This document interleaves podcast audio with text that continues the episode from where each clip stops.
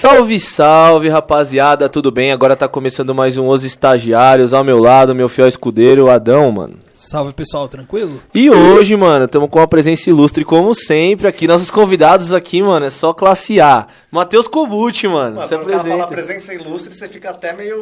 A responsa cresce, né? A responsa cresce, tudo certo? Tudo certo, irmão. Tudo certo. Vai ser um papo muito da hora hoje. Vamos falar de muita coisa. Bastidores aí, é, cobertura esportiva. O Matheus vai ter muita coisa. Vamos falar de faculdade. Cara. Fala um pouquinho do Juca. Fala um pouquinho de Juca. O cara é meu conterrâneo na faculdade. Então tem, tem muita coisa pra falar. Mas antes da gente começar a nossa entrevista, a gente tem aqueles bons e velhos recadinhos. O primeiro deles é pra falar da Crio Produções, mano. Quem faz todo esse programa, quem produz tudo isso é a Crio. Então você aí, mano, que tem projeto audiovisual, videocast, podcast, curso online, qualquer coisa, chama o pessoal lá no Instagram, arroba CrioProd. Eles vão ter um atendimento pra vocês personalizados, 24 horas. A, a estrutura dos caras aqui é sensacional, vale a pena conhecer, mano. Vem tomar um cafezinho aqui com a gente, que, mano, vocês vão entrar aqui e não vão sair mais, pode ter certeza absoluta, tá? E o segundo nosso recadinho é da Estilos Produções e Eventos. A nossa casa, onde a gente grava o nosso podcast, é na Estilos. A gente tem uma parceria com eles muito legal. Então você, ó, comissão de formatura de faculdade, de escola, casamento. E, mano, os caras têm um portfólio da hora de casamento, né, mano? Casamento Luiz Adriano, casamento dos jogadores aí do Palmeiras. Eles fazem bastante casamento aí e até Copa do Mundo também. Então lá no Instagram, arroba é, Estilos Produções e Eventos, tá? É... Bom, mano, vamos começar o nosso bate-papo. Eu esqueci, eu esqueci, eu sempre esqueço, né? Fala aí, fala aí, faz aí. Passando aqui de novo pra falar do nosso plano de membros, que você se filia, paga uma quantia irrisória, quase nada, bagatela de 25 reais por mês. Em contrapartida, além de ajudar a estrutura desse podcast, você tem acesso a uma infinidade de descontos. Juliana Flores, Pizzaria Dominus. 40% na é, pizzaria. 40% de desconto na Pizzaria É, Dominus. mano. Cas Bahia, Netshoes, enfim. Pô, se filiar lá, 25 reais, mano, não é nada. E ô, a gente falou isso aqui, é, mano, quase nada do que tem, cara. É um, é um clube de vantagens. O catálogo é muito grande. Variam descontos de 5 até 50%, mano. Vocês estão longe, hein? É, tá ligado, mano. E além de tudo isso que a gente falou também, é, a rapaziada que gosta aí do nosso conteúdo, a gente tem algumas, alguns benefícios que as outras pessoas não têm. Então, a gente tem alguns parceiros, então o pessoal gosta de camisa de time, ABCD Esportes. Vocês vão ter até 20% de desconto na ABCD Esportes, tá? É, Motel Ramses, a gente vai voltar com a parceria em breve também. 15% de desconto per noite. 20. 20, ó, falei, ó, 20%. E também, além disso, vocês podem ser hosts por um dia. Como assim, mano? Vai vir um cara que você gosta, a gente sempre divulga a agenda aí no começo da semana. Então vai vir um cara que você gosta aí, faz um videozinho, manda uma pergunta pra ele, você vai aparecer aqui nessa tela. E quando tudo voltar ao normal, aí todo mundo tiver mais ou menos vacinado, a gente Mais também ou menos vai não, tiver vacinado. é, exatamente. A gente vai, a gente vai fazer um sorteio aí dos nossos associados pra virem aqui acompanhar por um dia também as gravações. E falar também do nosso Apoia-se. Pô, não tenho 25 reais todo mês pra contribuir ajudando. Mas sei lá, sem 10 contos, 5 contos, Um 2 real, reais. irmão. E quiser ajudar com o projeto, a gente também tem o link do nosso Apoia-se que você pode doar quanto você tiver disponível pra fortalecer. O link tá na bio do Insta. Exa exatamente. E todo mês a gente faz também uma questão de. Até de. de como é que é o nome? De transparência pra mostrar onde tá indo o dinheiro. É só pra sustentar, porque aqui é muito caro, a gente tem uma estrutura cara. Então é, é só pra gente se sustentar e continuar fazendo o nosso projeto, um bagulho que a gente ama muito. Então, ou aí no, no abacaxi, que vai ter um link aqui embaixo, ou também no, no Pix. A gente vai colocar uma chave Pix aí no. no, no Na, na na descrição. descrição.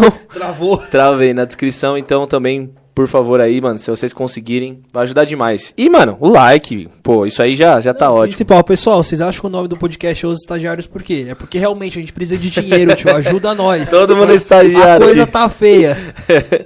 então é isso, rapaziada. Bom, vamos começar aí a nossa nosso bate-papo. Primeiramente, mano, como que tá sendo cobertura jornalística e esportiva aí na pandemia, mano? Ó, vou falar pra vocês que, pelo menos na cobertura jornalística, falando do esporte, o pior, teoricamente, já passou, né? É. O chacoalhão mesmo foi quando você abria um noticiário, tal liga parou, tal liga parou, futebol no Brasil parou, então você não tinha cobertura de nada. Vou falar que... assunto, né? Então, você vai falar do quê? Então, esse principalmente foi o principal desafio desde que começou a pandemia, quando a gente ficou, sei lá, quatro, cinco meses sem esporte. Não tinha NBA, não tinha futebol e aos poucos foi retomando. Então, quando voltou um campeonato, a primeira liga, a grande liga que voltou foi o campeonato Bunde- alemão, a né? Bundesliga. Não, aí todo mundo virou fã de Bundesliga, todo mundo falou, pô, e é legal que era a ESPN que transmitia, né? Então a gente tinha uma responsabilidade muito grande de trazer o retorno do futebol pra galera que tava muito carente. Tipo, a gente já tava muito carente. Mas quem assiste todo dia o futebolzinho de domingo não tinha, quarta-feira não tinha. Aí vai todo mundo atacar pra Bundesliga. Bundesliga, aí eu lembro que voltou o campeonato coreano, aí os caras fazendo aposta no campeonato coreano, tipo... Mas é, né? Mas É. quando você vê, tem brasileiro espalhado por todo canto. Tem. E é até legal você acompanhar um pouco mais essas ligas. Tem- você tem a oportunidade de acompanhar umas ligas dessas que tem jogadores que você nem sabia que estavam lá. E é uma liga carisma. É o famoso por onde anda. É, você vai ver total. o cara tá jogando na Série B da Tailândia. Total. Exatamente. Ganhando mais que um cara de Série A no Brasil. Exato. E, e ganhando em dia. E, e- e ganhando, né, na verdade. Principalmente é ganhando. E aí, mano, é, foi engraçado porque quando, quando tudo isso aconteceu, foi tirar leite de pedra mesmo, né? Foi o tiro leite de pedra e aquilo. Quando você trabalha com esporte, você lida direto com o torcedor. E o torcedor, ele é fanático, ele não quer, não pensa duas vezes antes de criticar, antes de de xingar mesmo às vezes, né? Sim. Então pensa que desde que começou a pandemia, a Disney, a ESPN é da Disney, né? Aham. A Disney sempre foi muito responsável. Então, todo mundo de home office, colocou todo mundo em casa primeiro para depois ver o que ia fazer. Não foi que, pô, traçou um plano, vai todo mundo. Não, vai todo mundo ficar em casa primeiro, depois a gente vê o que faz. Agora pensa em fazer uma transmissão. Assim que voltou o campeonato alemão, tava todo mundo de casa. Exceto pouquíssimas, pouquíssimas mesmo, umas 10 pessoas no prédio da ESPN para tocar a operação mesmo. Então você pensa, o sinal sai lá da Alemanha, vai para a ESPN, vai para casa do narrador, o sinal distribui para casa do narrador do comentarista, volta para a ESPN, aí distribui nas TVs por, a- por TV a cabo. Então várias é, operadoras. Operador diferente. Então tem vários processos, várias pontas para você amarrar. E alguma coisa pode dar errado, porque você depende não só da internet que chega da Bundesliga, mas da ESPN, mas da internet das casas das pessoas. Então, às vezes a internet falha, às vezes o sinal picota, o delay. áudio. E o cara vai falar: pô, ESPN, tá ruim esse áudio, hein? Vixe. Pela- estamos em pandemia, cara. Não, cara, é é inacreditável, inacreditável. Mas é coisa que a gente releva. A gente Ah, é- é. são, são coisas esperadas, sabe? Claro, mas, claro. pô, falta de sensibilidade, bicho. Fazer um- uma transmissão remota é um negócio muito complicado. É muito. Já, já, já é meio difícil fazer dentro do estúdio. Lógico, você tem a estrutura, pô, a SPN tem uma estrutura fantástica, já fui lá. Mas mesmo assim acontece alguns erros, porque a gente é humano, né? Então não, faz e falha parte. técnica acontece, cara. Acontece. De, de um microfone falhar, de uma Sim. internet cair o sinal, acontece. Agora imagine em casa, todo mundo em casa, ter que, meu, lidar com várias coisas, questões familiares, e ainda tá fazendo a transmissão e aí a internet cai. E o foda é que a transmissão pode acabar rolando um telefone sem fio, porque como tem tanta variável é, entre a transmissão do momento que tá rolando o jogo lá no Campeonato Alemão até a casa da pessoa, mano, pra rolar um telefone sem fio, como vocês falaram, internet cair, às vezes o microfone tá com problema, o repórter não percebeu e continua falando e os outros tentando avisar. Às vezes ele aconteceu muito. É, continua narrando e, tipo, já caiu aí. É, Não, continuar narrando de sinal de apresentador, de narrador cair e o comentarista narrar o gol, sabe? Então a gente vê alguns comentaristas narrando os gols por coisas inéditas, mas os caras se viram bem, os caras são muito bons, né? Os caras se viraram bem. É, exatamente. É, e acho que foi, o principal foi que a pandemia, pelo menos no Brasil, já estava acontecendo, só que o mundo, não só no Brasil, né, o mundo inteiro não deu valor pro que de fato era, né? Ninguém pensou, falou, meu, isso aí vai, isso é vai ser um negócio muito sério. E assim, teve carnaval, duas semanas depois, pandemia, todo mundo em casa. Foi muito abrupto, assim. É, quem continuou trabalhando tal, beleza, mas teve gente que, pô, parou de trabalhar mesmo. se isolou né? de tudo. Se- Acho que geral pensou que ia ser tipo, ah, vai ser igual a gripe aviária, Não, a o pessoal, gripe suína. o pessoal falando não- de, de voltar em, eh, daqui 30 dias, você lembra? Não, Não, é, é, não no, no clima do Brasil não tem essas coisas. É, Você é, vê umas é. teorias, não, não tem Não, porque o coisas. brasileiro é muito higiênico, o brasileiro toma bastante banho. não Eu vi isso, mano. Ah, espalhou na França que os caras não tomam banho. Sabe o que é mais assustador? Você vê isso até hoje. Tem gente que tem o mesmo discurso do começo da pandemia que mantém o Olha, discurso eu até ouvi hoje. uma teoria bizarra, um cara falando que o carro do Google é, espalhava as variantes do vírus. É, não sei o que, você tá vendo o carro lá do Google? Ele que espalha essas variado, é, variantes do vírus aí. Não, o Brasil Eu, é coisa de louco. Puta É, que pariu. mano, é, é complicado, velho. E, eu- e até na- no geralzão, né, que a gente chama de jornalismo, né, na mídia geral, você via, assim, os próprios é, especialistas, né, infectologistas, tentando também descobrir o que de fato era. Então, cada vez vinha uma informação diferente. Assim, esses seis primeiros meses do ano de 2020 foi louco. Foi loucura pura, Foi um cara. chacoalhão total. Pra gente que trabalha Foi. em comunicação, a gente Sim, sentiu cara. bastante. Que não só pela questão técnica, mas a gente tá sempre acostumado a trabalhar numa redação, né? Então tem muita coisa. A gente é, prefere sempre o contato humano. Uhum. Então, quando você está numa redação, você às vezes tem um péssima informação de alguém que está falando do outro lado da redação que já te serve para Uhum. alguma pauta. Então, você trabalhar sozinho é muito ruim na questão da comunicação, porque é você, o seu computador e aí infinitos grupos de WhatsApp. Mas é diferente. É diferente essa questão de você ter o contato, de você ter o feeling de entrevistar uma pessoa também, de você tudo ficar muito melhor. A produção, o audiovisual, não tem como. É, é, a gente por- sentiu um pouquinho. Porque na nossa profissão tem essa questão da redação de tipo, pô, fiz um texto, fiz uma pauta, fiz um negócio aqui que eu acho interessante, você chama outras pessoas, pô, o que você acha disso aqui? Lê isso aqui, ô, muda isso, muda aquilo. Então, esse brainstorm que acontece no jornalismo ajuda muito. Ah, e em casa até a é... questão do WhatsApp. Às vezes você manda uma mensagem, num tom, uma pessoa tá num dia ruim, te interpreta de um jeito diferente. Você interpreta a pessoa de um jeito diferente. Então, Ah, é, é verdade. pra gente, a comunicação... Pra gente que trabalha em comunicação, a comunicação foi um desafio. É. Agora já tá mais equilibrado, as coisas já estão mais equilibradas, mas foi um desafio grande. Foi, mano. Então, e aí, mano, falamos aí de pandemia. Eu queria que você contasse aí qual que foi a sua trajetória até onde você tá hoje, né? Qual- por que, que você começou a querer fazer o jornalismo desde pequeno? Como é que isso entrou na sua vida aí? sempre fui muito ligado ao esporte, né? De acompanhar qualquer esporte, de virar à noite assistindo não só o futebol, mas o esporte de uma forma geral. Certo. Tanto que eu, eu joguei o handball por muito tempo, é, não só na faculdade, joguei em clube. Fui até para seleção brasileira, 2006, 2007, 2008, categoria de base, Caramba, você jogava do quê? central. Central, né? Onde que você Central, jogava? Metodista. Você é louco, só Quando o handball jogo, da Metodista ainda existia. É. O finado handball da Metodista. Muito forte, inclusive. Então eu sempre falei, pô, quero fazer alguma coisa ligada ao esporte, continuar ligado ao esporte e o jornalismo, assim como, Pode sei lá, quase 90% da, do público que entra pro jornalismo pensa muito no esporte, né? Quer, as meninas querem ser as Renatas fãs, os caras querem se inspiram muito no Thiago, Thiago Thiago Leifert. Leifert. É, porque A- a nossa apesar geração, de né? não ser um cara agora total do esporte, mas ele é um cara que revolucionou a comunicação. Sim. Então eu falei, pô, é beleza, acho que eu vou entrar no jornalismo pra seguir no esporte. Aí quando você entra, você se assusta, né? Você fala, pô, entra na minha sala, tem mais 40 pessoas que querem fazer exatamente a mesma coisa que você faz. É. Aí vai todo mundo se inscrever nos mesmos processos seletivos de estágio. E assim como tem a sua sala, tem sala de várias outras faculdades com um monte de gente querendo. Cada ano, uma porrada de gente que se forma. Você fala, e aí? Tem espaço pra todo mundo? Não, não, Não tem, sabe? Você vai brigar com todo mundo, com, com gente da sua sala. É, é meio cruel esse processo. É totalmente cruel, velho, porque você entra na sala de jornalismo no primeiro semestre, 65% da sala é, é jornalismo esportivo e os outros não sabem, mas fala sobre jornalismo esportivo também. Porque acho que é, uma- é isso, é isso como você começou, acho que todo mundo pensa, né? Que vem do esporte e fala, pô, se não der certo no esporte, pô, então vou. Vou virar o Thiago Leifert. Vou vir... É achando, fácil, né? achando que é super fácil, né? Pô, vou virar o Thiago Leifert.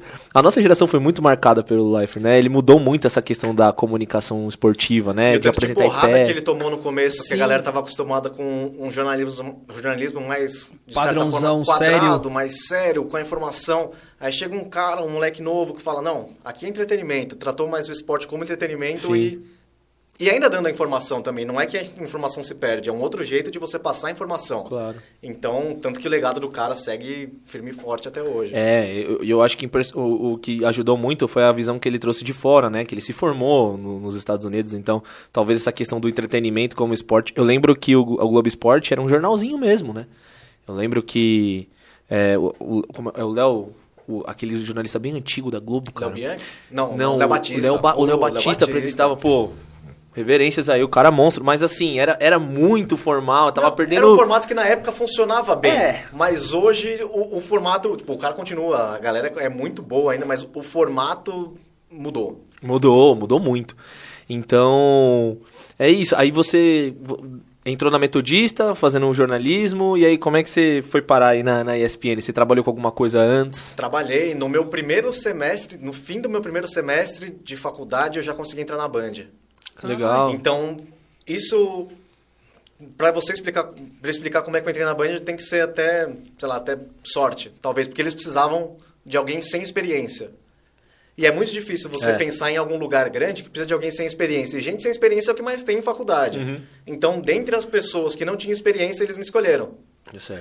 Aí eu entrei no, no jornalismo geral da Band, Uhum. trabalhando com na pauta da Band. Então eu trabalhava com era muito hard news, as notícias no jornal do Boris e do Boixá. Sim. Então é legal que eu sentava, pô, molecão, sentava do lado, eu via o Boris Casoy, o Boixá, tal, Caralho. tipo, Da hora. muito legal, muito uma baita escola, mas assim que eu entrei lá, eu falei no RH, falei, ó, eu tô aqui no geral, na pauta, mas meu sonho é trabalhar com esporte. Então deu uns dois, três meses abrir uma vaga no esporte. Do Vitor Pozella, eu entrei no lugar dele, hoje ele é produtor da Globo, viaja pra caramba com Copa do Mundo, ele fica Sim. segue seleção brasileira, um cara muito legal. Aí eu entrei na vaga dele. Aí eu entrei na vaga dele e fiquei mais um ano e alguns meses no Band Esportes. Do Band Esportes abriu o processo seletivo da ESPN. Lá no aquário, né? Lá- já tinha um lá aquário. mesmo, é, lá- que eu é trabalhei lá é também. lá mesmo, lá mesmo, lá mesmo. Eu enchia muito saco do pessoal do Mundo Esporte. Lá mesmo. Aí eu um- fiquei um ano e meio no Band Esportes, foi muito legal. Aí sim a minha passagem de Band Esportes para ESPN tem uma razão. Você já tá ligado ao esporte, trabalhar Sim. com televisão, que é um mercado muito nichado. É. E eu comecei trabalhando na televisão. Aí dentro lá da ESPN eu já mudei de setor algumas vezes, né? Tanto que eu era da produção da televisão, aí em 2014 eu virei a chave total pro digital.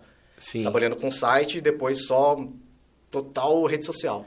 E aí lá, na, lá, na, lá no Mundo Esportes você entrou fazendo o que exatamente? Você era Tinha pauteiro? um programa que chamava Magazine Band Sports. Lembro. Que era com o Sérgio Patrick. O Patrick, inclusive, estava na minha Monstro do TCC. rádio, né? Sérgio Patrick, monstro do Ele rádio. era diretor de esportes da Rádio Bandeirantes na Sim. época. Parceiraço. Então eu, eu tinha pessoas muito boas ali perto de mim o tempo todo, né? Então, tanto que a galera que trabalhava comigo segue muito bem encaminhada em vários setores, não só no jornalismo esportivo, mas a galera se, se achou legal. Sim. Aí, aí eu fazia o, o Band Sports News também, Sim. mais de final de semana, o magazine era de segunda a sexta, né? Plantão de final de semana ficava mais com o, o jornalismo mesmo. E na ESPN, quando eu fui pra lá, eu fui trabalhando com transmissão, pauta de... ah, com, eu produzi o Sport Center Express, que existia na época, que era um Sport Center de 15 minutos, que era da ESPN, então era eu e o Renatão que a gente tocava isso daí. E as produções das transmissões, então... Já entrei logo na ESPN tendo contato com o Paulo Andrade, com o Mauro César, o Paulo Antunes, aqueles caras que você via na TV e falava, pô, do nada Todo lado eu tava deles. trabalhando com eles e, e isso é muito legal que tem um momento que você tem uma relação só profissional e depois você tem uma relação muito mais profissional com o cara que você acaba dividindo muita transmissão, muitas horas de estúdio. Sim. Então você sabe muito da vida do cara, você sabe que o cara é uma pessoa como não como qualquer outro, que ele é muito bom no trabalho, mas é uma pessoa. Claro. O cara tem problemas também, pô, aí o cara tá num baita dia ruim, ele entra pra transmissão, ele vira a chave e começa. Quem tá do outro lado não tem a menor ideia que o cara tá passando por um perrengue. Então, é, eles têm um controle emocional assim muito forte e é, e é muito doido você perceber isso daí. Aí terminava, às vezes ia pro intervalo, você via o cara resolvendo um problema familiar, alguma coisa, mas que não deixa transparecer na transmissão. E, mano, você falou que você é, migrou da TV pra trabalhar só com conteúdo digital. Opa. Eu queria saber como que foi essa migração. Tipo, se foi fácil pra você, se você já estava habituado, tipo, o que você notou de diferente, o que você colocou da sua cara mesmo que não tinha na- nas redes sociais da, da ESPN. E qual foi a maior dificuldade de migrar pra, da TV para as redes sociais? Então, a rede social no começo, né, no começo, sei lá, a gente pega no, ó, pra vocês terem ideia, o Instagram da ESPN nasceu em 2014. Já existia há alguns anos, mas muitas empresas viam o Instagram como coisa, sei lá, ah, é só de jovem. Vamos criar pra marcar território, era tipo isso. Ou nem criar território, falava, pô, às vezes a gente não Algo precisa supérfluo. disso. Falava, não, a gente vive da televisão, a gente não precisa da... Então era um, O mainstream não tá aqui, tá lá. era um lugar que as pessoas não, não conheciam. E a gente, por ter muito contato com rede social, é, sempre que já nasceu com, com o celular na mão, que já sabe do, do impacto, da importância daquilo, foi muito um trabalho de convencimento de que aquilo era necessário. Então era um setor pequeno, com poucas, com poucas pessoas, com uma porrada de desafio interno ali de você convencer as pessoas e até de você criar o, a cara mesmo da ESPN nas redes sociais, né? Então não é um processo tão rápido, é, é muito complicado. Mas como a gente tinha muita vivência com a rede social, a gente conseguiu dar os primeiros passos e hoje tá voando. Hoje tá voando. O que, eu- o que eu acho também é que, às vezes, a- por, por ter pessoas é, com uma idade ali, 30, 40 anos fazendo, você identificar o público, às vezes a, a pessoa pensa, pô, a ESPN tem um público lá, não sei qual público faixa etária, mas, pô, eu desde os 16, 17 anos eu via a ESPN assim, era na minha casa, até é louco é hoje é são assim. públicos completamente diferentes. A galera que Mas assiste TV, muitas é. vezes, né, a galera que segue na rede social. Exa é, exa é, então, é, eu acho que esse é o desafio do digital, né? De você conseguir decifrar e trazer esse público que às vezes também, você falou, não, não via, trazer pra assistir. Trazer Os pra assistir. É? E é aquilo, tipo, hoje eu tô, eu tô com 29 anos, tem um público que eu já não consigo falar mais. É. O público, quando eu tinha 20, 21, eu- eu conseguia falar legal com uma, uma galera mais nova. Hoje já tem uma comunicação completamente diferente, são referências completamente diferentes, a pegada do seu texto, Tá o vídeo. tudo muito rápido, tipo, é, essa geração de hoje de 18, 19 anos hoje em dia, a gente não consegue mais se comunicar porque parece que não fala mais a mesma língua. Aí tem que ter é, entrar uma galera mais nova pra conseguir entrar em contato com eles. Não, e não só o jeito que você fala, mas a plataforma que você quer conversar com essas pessoas. Então você vê, tipo, claramente tem aquela galera um pouco mais velha que ainda tá no Facebook, tem uma galera talvez igual a gente, mais intermediária, que ainda consome bem o Instagram, mas a galera mais nova não tem nem TV em casa, sabe? Não porque não consegue, porque não quer. Não assiste, não consome televisão, o cara não vê Instagram, acho que é de gente mais velha, e o cara Sim. tá TikTok, o cara tá qualquer outra rede social, é só Twitch. É, o que eu acho que a nossa, a nossa geração foi uma transformação tão rápida e com tanta informação que a gente não conseguiu assimilar tudo. Então essa geração que tá vindo agora tá conseguindo assimilar muito bem essa questão da revolução da internet. Pô, não existia smartphone na nossa, na nossa adolescência, tá ligado? Tipo, é, é bizarro pensar isso. E o, o jeito de se comunicar também, acho que foi muito disso, né? Junto com essa revolução, ele foi fazendo assim, ó, brrr, já foi atropelando, né? E é aquilo, hoje quem fala, quem você vê a, a internet ela dá voz para muita gente, né? Para todo mundo, na Sim. verdade. O que tem de gente vendendo curso online com fórmula mágica para você se comunicar, para você fazer dinheiro, para você isso é inacreditável. É inacreditável porque eu, eu consumo muito, né, esse tipo de conteúdo para até para ver se você consegue melhorar um pouco o seu Claro, trabalho. Então, claro. eu, pô, semanalmente ou quase diariamente eu acompanho bastante. E o que tem de gente que fala que não tem coisas sem pé nem cabeça, que vende uma formulazinha. Se você fizer isso, não existe, cara. Não tem fórmula pra nada na, na, na internet. Tem as coisas que você sabe que não dão certo. É. Mas pra você pegar e falar, ó, isso aqui vai dar certo, é Nem, mentira. bicho. nem na faculdade os caras podem fazer isso, falam isso, né, mano? Não, é mentira. E o cara vende, aí você vê milhões de seguidores, com... Aí fala, Não, como, tá estourar, inserido- como estourar seu canal no YouTube? Aí você vai ver o vídeo do cara, tem mil views. É, e às vezes até tem lá, sei lá, 100, 150 mil, mas assim, cada canal é um canal, cada nicho Não é um nicho, sentido, cada né? público é um público. Ele não vai saber o público de todo mundo, tá ligado? O cara faz canal pra criança é diferente do cara que faz tipo, a gente que faz pra esporte, mano. É, é, é- é- isso que você falou é o, o jeito de se comunicar hoje, todo mundo é professor. A internet criou professores, doutores, É o, médicos. diploma, é o diploma do Facebook. É, e todo mundo dá pitaco em tudo. É, E tudo. todo mundo vira expert em, em tudo. Isso é muito louco. É legal que você pega, você tem a discussão, tem opiniões diferentes e tal, mas tem uma hora que você fala, opa, pera aí, bicho. Sim. E aí, mano, dentro da ESPN, você falou que começou, conheceu esses monstrões aí e tal. É, pô, como é que foi os primeiros anos? Você entrou, já te deram bastante liberdade pra fazer as coisas. Queria que você contasse também é, coisas que você fez dentro da ESPN que eu acho bem legal. Pô, a gente tava conversando, você foi pra NBA, acho que foi. Foi uma experiência incrível pra você, foi muito fera. E então é isso, queria que você contasse aí como é que foi. É uma. Eu falei bastante na, na questão de virada de chave. Eu sempre, quando eu entro nos lugares, que eu entrei nos lugares para trabalhar, eu sempre pensava, beleza, qual que é o próximo passo? Beleza, já entrei agora, qual que é o próximo passo? Qual que é o próximo passo? E é muito difícil a gente pegar e falar, ó, os estagiários.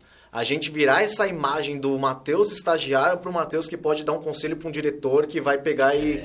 E hoje eu já tenho total liberdade para conversar com quem eu quiser dentro da empresa, que eu tenho uma voz é, de peso lá dentro, sabe? Eu sinto que, Você minha- é ouvido. minha- que eu sou ouvido e não só ouvido que as pessoas levam a sério que eu estão executando as coisas Sim. que eu passo. Isso é, mas não, isso é, acredito que seja normal de empresa grande. Não dá pra você entrar num lugar tão grande achando que você vai chegar lá e vai ser o narrador e você vai, não não vai. Sim. Não vai, mas pô, eu pego como exemplo, ó, completei nove anos um- algumas semanas na, na ESPN. Bastante, então. No meu primeiro ano, eu não participei da cobertura do Bola de Prata. Que eu fiquei maluco. Falei, pô, cobertura do Bola de Prata, puta premiação da hora tal. Tem os caras, era, a premiação foi dentro da ESPN naquele ano.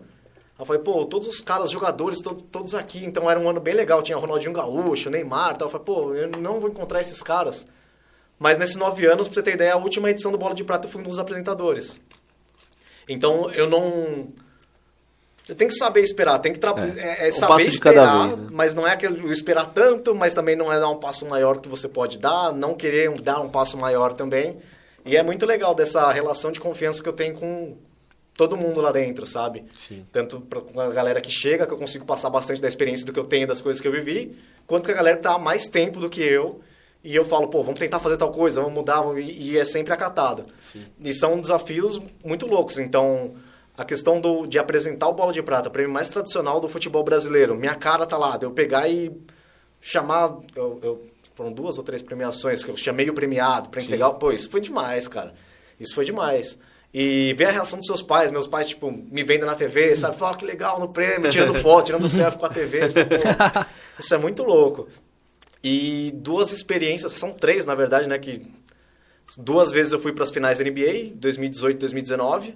Bravo. E no fim de 2019 eu fui para um Manchester United e Liverpool, também na Inglaterra. No- na semana seguinte a gente ia para um Real e Barça, em Barcelona. Só que por conta dos protestos políticos na Catalunha, o jogo foi adiado, então a gente acabou voltando e não fez a cobertura desse jogo. Mas Mano, clássico. demais. Você, porque quando você vai para uma cobertura dessa, a ESPN ela não é só no Brasil, né? Principalmente ela é reconhecida fora e muito forte nos Estados Unidos. Então a gente fala que o Sport Center nos Estados Unidos tem o peso do Jornal Nacional no Brasil. Que a galera, tipo, realmente para pra assistir, é fanática e conhece todo mundo. Então, eu ando na rua aqui com a roupa da ESPN, tranquilo. Lá eu andava com a roupa da ESPN, a galera que nunca me viu na vida me pedia pra tirar foto. Encostava em mim, tirava foto e começava a seguir, mandava pra filho e mandava pra não sei o que lá. E a credencial que eu tinha da, da ESPN americana, que dava direito a tudo. Tudo, tudo que você vê na transmissão, que tem um cara da ESPN dentro da quadra, eu tava do lado dele. Então era uma credencial que me dava acesso no meio do jogo pro taco da quadra, pro vestiário 15 minutos antes do jogo começar. Então era um negócio sinistro. Caraca, mano. A ponto de, na minha primeira cobertura, no primeiro jogo que eu fui, quando eu entrei no. Eu tava com o Zé Renato, né? Zé Renato hoje é repórter da Globo. Ele já tinha ido há alguns anos nas coberturas das finais. E quando foi a primeira vez, como aí, Golden State Warriors estava chegando há vários anos, ele já conhecia bem o, o ginásio, né? Então ele falou: ó, vamos dar uma volta, eu vou te apresentar o ginásio, depois cada um se separa e pra gente ficar em pontos Cada um faz um conteúdo diferente. diferentes do- Aham. durante a transmissão, beleza? Beleza. Ele falou, ó, vamos lá no vestiário, no vestiário dos visitantes. Entramos lá, simplesmente o LeBron James sentado, sabe, tipo, com um fone dourado. Aí foi naquele momento que eu falei, bicho, tô aqui. E naquela hora eu pensei, qual que é o próximo passo? Qual é o próximo passo? Beleza, tô aqui. O que, que eu vou fazer pra vir no ano que vem? Então, bicho, vou arrebentar. Deixar minha marca. Então, é tudo. Eu dormia, sei lá, três, quatro horas por noite, pensava em pauta, ia dormir com o celular pesquisando coisa, contatos e. E eu fui pra fazer uma cobertura digital, né? Então, eu tava muito livre pra falar, pô, o que, que a galera que tá em casa não vê que eu posso mostrar? Porque a transmissão todo mundo já vê, já vai chegar um sinal espetacular da NBA, já vai chegar com uma narração fantástica do Rômulo, com o Paulo Antunes com melhores comentários, os comentaristas no Brasil, a gente tem esse suporte. Então eu ia dar um rolê na arena, então o que, que os caras comem? Ia, tipo, atrás de um hot dog, não sei o que lá. Ia na... Pô, os caras madrugam na fila. Quem que é o primeiro cara da fila que entrou há duas semanas ali tá acampado? Qual que é a história desse cara? Vou trocar uma ideia com esse cara. Então eu, tento, eu tentei puxar muito esse around the game mesmo Sim. e deu muito certo. Tanto que a, a maior conquista que eu falo que eu tive ali na ESPN não foi a primeira vez da, pra NBA, mas é a segunda.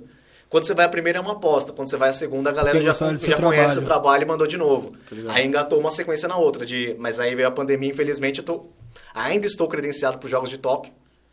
Caraca, Puts. vamos falar sobre isso depois. Vamos estou guardar. credenciado, mas por conta da pandemia, a ESPN não vai mandar ninguém. Putz. E foi muito legal, que aquilo que eu falei foi uma virada de chave, porque só teriam três credenciais para a ESPN do Brasil. Só três pessoas do Brasil iriam para lá representando a ESPN. Aham. Eu e mais duas. E, pô, você tá numa empresa dessa, ter Gigante. três pessoas que vão e passarem, depositar essa confiança em você, isso é, por mais que não role essa minha ida agora para Tóquio, é um negócio que é muito especial, sabe? Pô, com E certeza. como foi a transmissão na Inglaterra? Que você foi cobrir United e... Liverpool. Ah, Mano, Sinistro. Gostoso, né? Sinistro. É doido porque a gente chegou lá, é, a gente não chegou só simplesmente pro jogo. Então a gente chegou uma semana antes do jogo e a ideia era ir no dia seguinte pra, pra Espanha pra pegar uma semana de pré-jogo de Barça e Real e fazer o jogo também. Então nessa semana pré-jogo tem muito, a gente ren- rendeu muito mais de conteúdo a semana pré do que o jogo em si. é isso que eu ia perguntar. Esse Around the Game, é, around the game que vocês fizeram, é, como que foi? Que a torcida inglesa é fanática. E você, com cer- e você com certeza deve ter registrado muita coisa interessante lá. Porque, mano, a galera vai pros pubs e os caras começam a beber 10 horas da manhã Não, até é o horário do muito jogo. Legal, é muito legal, porque nessa questão de Around the Game é aquilo, vou mostrar o que as pessoas em casa não estão vendo. Então eu ia muito para pub, eu ia muito para restaurante, não sei o que lá, Museu do Futebol de Manchester, que é sensacional. Aí, dois dias antes do jogo, teve um jogo da sétima divisão na Inglaterra. Vamos, vamos. Entramos lá, entramos em contato com o United FC. United FC é um clube formado por torcedores que estavam revoltados com Porque o o Manchester Manchester United comprado. porque ele foi comprado. Então os caras, os caras criaram o próprio clube deles. Então é, é muito legal, você acaba conhecendo umas histórias muito legais. É. Então, de, de bastidores que tem muita gente já sabia dessa história, mas eu só fui conhecer lá, né? Então eu tive acesso com os jogadores, os caras que criaram o time, é, toda a equipe que trabalhava no clube. Aí no dia seguinte, teve, um dia antes, na verdade, teve a oportunidade, como a gente estava no Brasil, já estava na Inglaterra, a gente dividiu as equipes, né? Entrou em contato com a Premier League e falou, pô, estamos com uma equipe grande do Brasil aqui, quem que são os brasileiros que você, vocês ajudam a gente a trocar uma ideia para material ponte, né? exclusivo, né? Então, no mesmo dia e no mesmo horário, Paulo Andrade e Mauro César com o Gabriel Jesus, o Chico Francisco De Laurentiis do site estava com o Bernard, eu estava com o Richardson e a Nathalie, quem que ela, tava com algum quem que ela, eu não lembro com que outro jogador que ela tava, mas um- algum outro brasileiro também da Premier League. Então a gente em um dia a gente tinha material pesadíssimo. Então é aquilo de você foi a primeira entrevista que eu tive, né, com um jogador na Inglaterra.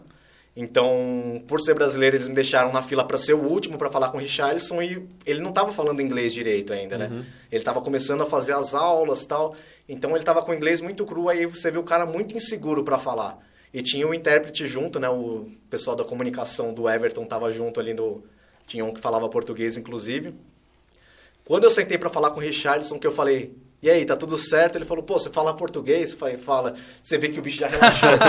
então era o tipo de informação, você já sente que é o tipo de informação que você vai conseguir que nenhum outro lugar vai conseguir. Porque o cara vai estar mais à vontade. É. Então a gente falou de pub, de, FIFA, de, de coisas que a galera mais velha não falaria com ele. Então a gente tava muito à vontade. Foi na época que saiu o person tinha a atualização do FIFA, que ele soltaram a dança do pombo, Do pombo, ali. é, já- Aí ele, pô, aí tinha até um detalhe, ele falou, pô, os caras são tão bons, fizeram até um detalhe na minha cabeça, que tinha uma cicatriz aí na cabeça. E o que foi mais legal desse dia não foi a resenha, a ideia que a gente, a gente teve, tinha 15 minutos cronometrados ali, né, da, da própria Premier League. Depois desses 15 minutos a gente ficou uma hora e meia conversando Em off. em off. Ainda bem que Isso você foi o muito último, legal. né? Porque, tipo, deu pra fazer Estrategicamente eles já sabiam Que isso ia acontecer. isso ia acontecer. E como foi essa resenha em off? Primeiro, foi, é muito legal, né? Porque é um jogador de seleção brasileira, é um cara que representa muito, não só pelo futebol, mas é um cara que se posiciona com várias causas. Ele é legal, né? Ele é um cara em rede social. É um cara que você não vê ele pisando na bola com várias questões de que vão além do futebol, né? Você vê que ele é um cara muito engajado. Então é legal conversar com um cara desse. engano, ele fez uma doação pra, pra federal lá do Espírito Santo. Não lembro qual federal, mas ele fez uma doação porque a faculdade tava ruim. É, ele colaborou. ele tem um centro de treinamento que ele tá criando na cidade dele lá também, gigante, Não, tá ele gastando é um- uma grana E lá. ele é um cara muito simpático, muito Sim. simpático. Você vê que no começo tava travadinho, depois que soltou, eu tava conversando que nem tô falando com vocês. Trocando uma ideia de boa. Eu falava o que eu achava pertinente, ele falava, a gente dava risada, portanto que ele tava de chinelo, ele falou, ah, vamos lá em casa comer uma pizza. Eu falei, bicho, mas não, a gente tá trampando e tal, não. Gostaria. É, foi muito legal. E no dia seguinte a gente foi num Everton e West Ham, como a gente já tava na Inglaterra. Caraca, bicho, É, então, brabo. Só que o que pega, eu tenho You Never Walk Alone tatuado no braço.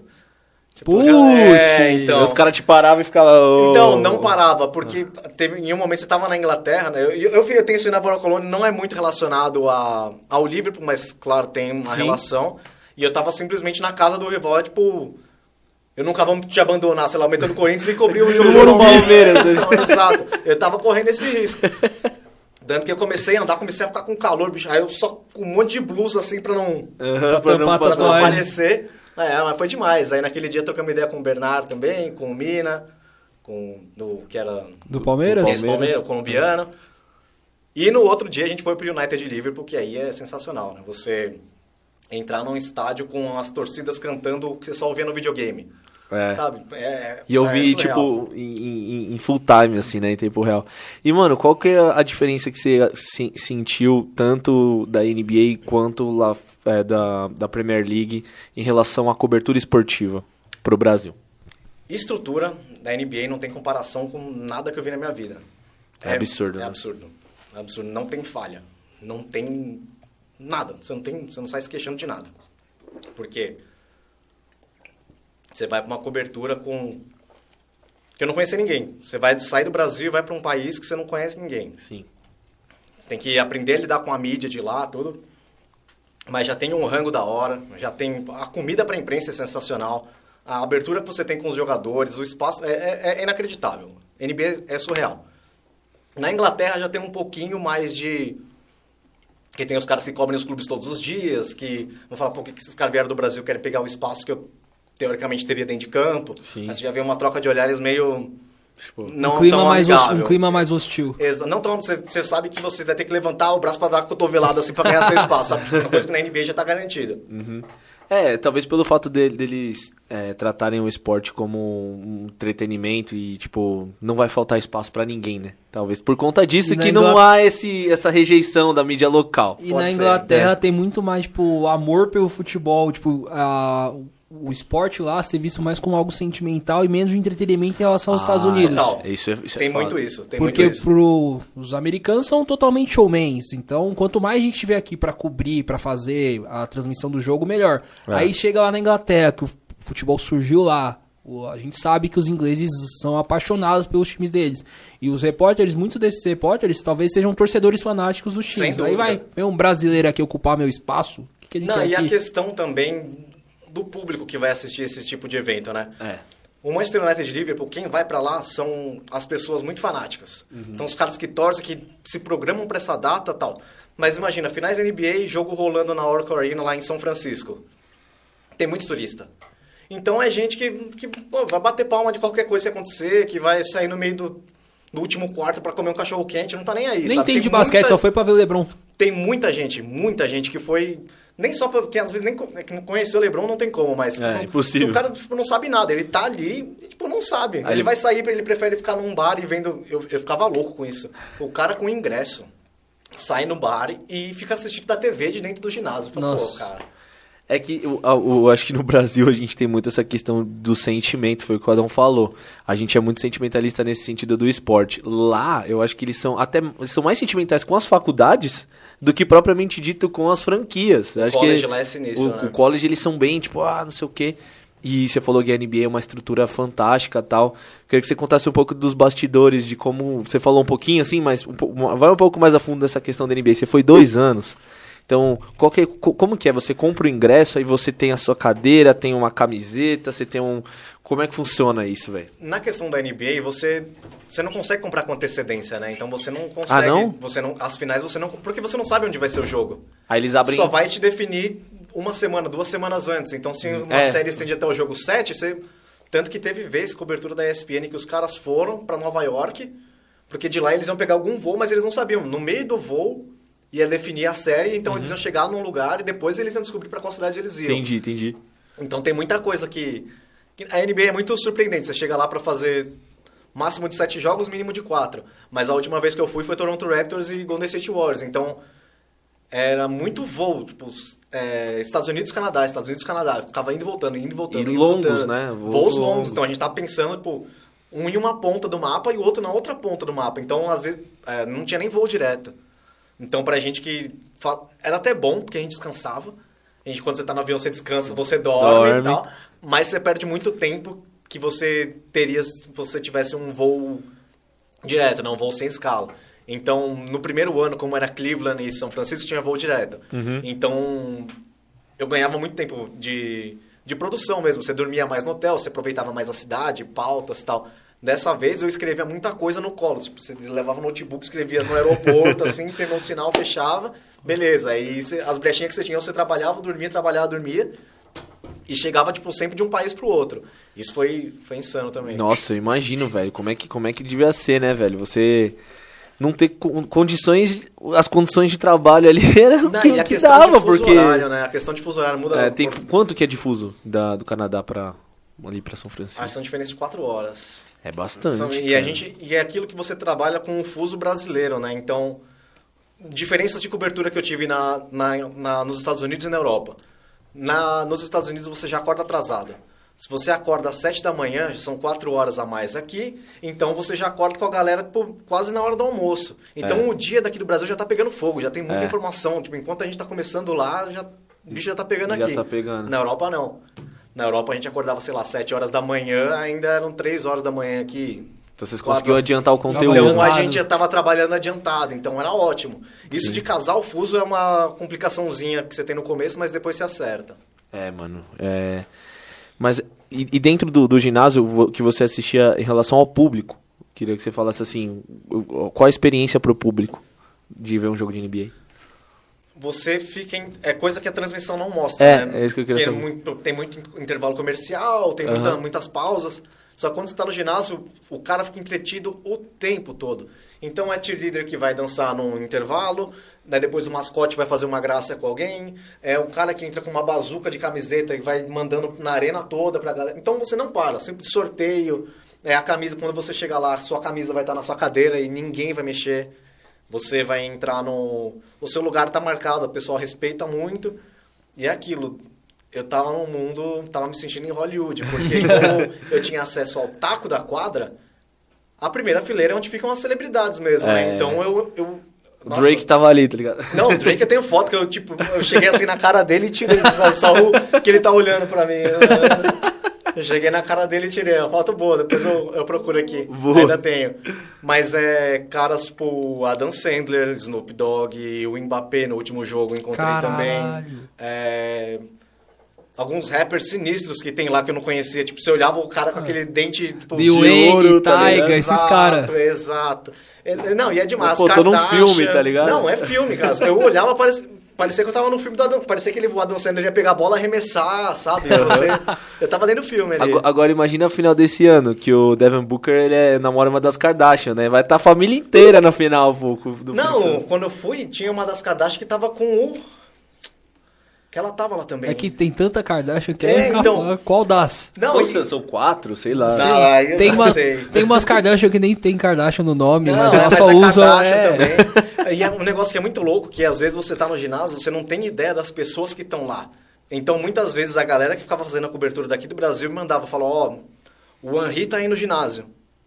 Aí ele mandava uma foto da transmissão, aí eu olhava no ginásio e falava, "Pô, mais ou menos pra lá, vou pra lá. E Aí- gigante o ginásio, né? não, aí o ginásio é absurdo, lotado, com todo mundo rodando Aham. a camisa. É difícil você encontrar as pessoas, Sim. né? Mas a gente encontrava. Falava, ó, o Varejão tá aqui. O Varejão ainda é mais fácil por causa do cabelo, tipo, a altura e tal, e é um cara bastante conhecido.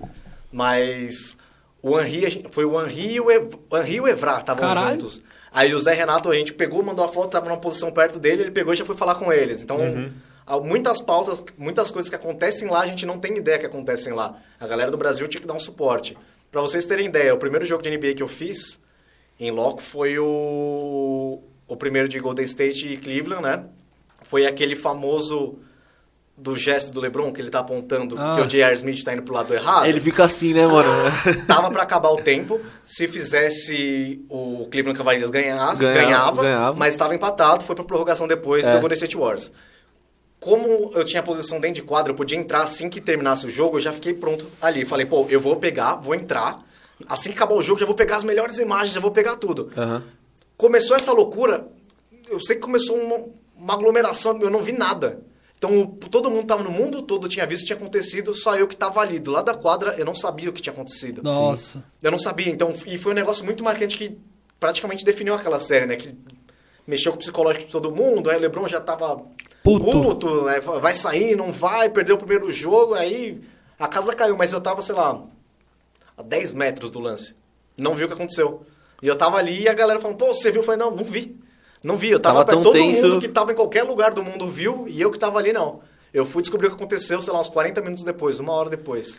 Cara, o que, que passou na cabeça do cara, né, mano? Ele bugou, acho que ele bugou ali, tipo, não, Não, não, é, não dá aquilo pra... é demais, aquilo é demais. Aí quando você via, você- aí como a gente cons- consumia muito noticiário de lá, né, a galera tava em choque. A galera tava em choque, tipo, aí fizeram camiseta no dia seguinte, já contando, é coisa demais. Então, tanto de meme que deve ter brotado lá nos Estados Unidos. Não, nessa- tem até hoje, mesmo tem até hoje. Eu- eu- É, o- até hoje roda, eles falam na transmissão, eu, eu assisto muito NBA na, na, na ESPN, né? aí o Romulo fala muito sempre disso, né? Ele, ele tem umas piadinhas. E, mano, aí da hora, você fez bastante coisa aí nessa, nessa questão de TV, né? É, acho que você comentou como que você entrou, né, na ESPN, como, como que você fez, pô, você tá nove anos no mesmo lugar e mudou muita coisa.